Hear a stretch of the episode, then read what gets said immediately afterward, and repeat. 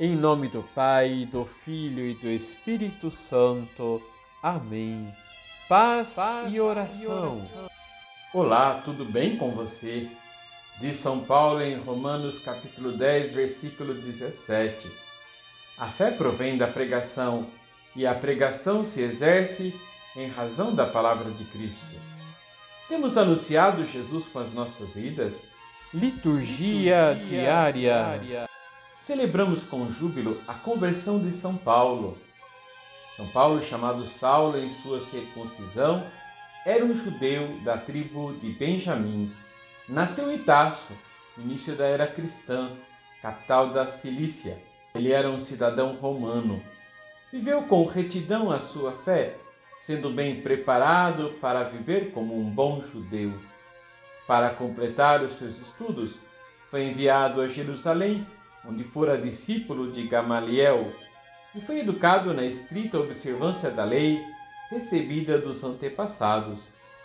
Ainda em Jerusalém adquiriu um bom conhecimento de exegese e foi treinado na prática da disputa.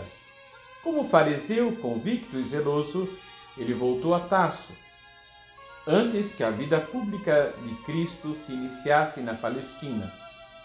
Sua profunda convicção fez com que o seu zelo se tornasse um fanatismo religioso contra a igreja nascente.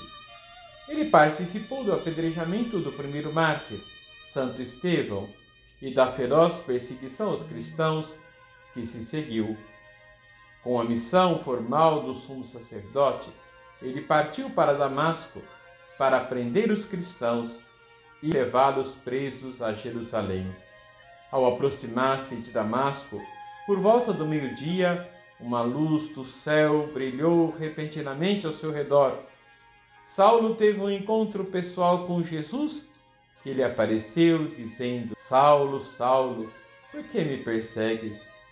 A partir daquele momento, Saulo deixa de ser um feroz perseguidor do cristianismo para tornar-se apóstolo dos gentios.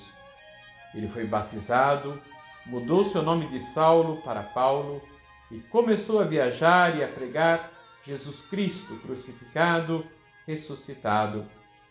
Ele fez três viagens missionárias que levaram aos grandes centros da Ásia Menor e do sul da Europa, com uma fecunda evangelização. 14 de suas epístolas são encontradas no Novo Testamento.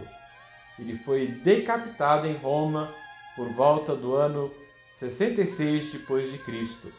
E suas relíquias estão na Basílica de São Paulo, fora dos muros. Vamos rezar? Senhor, dai-nos também a nós a graça da conversão como o destes a São Paulo.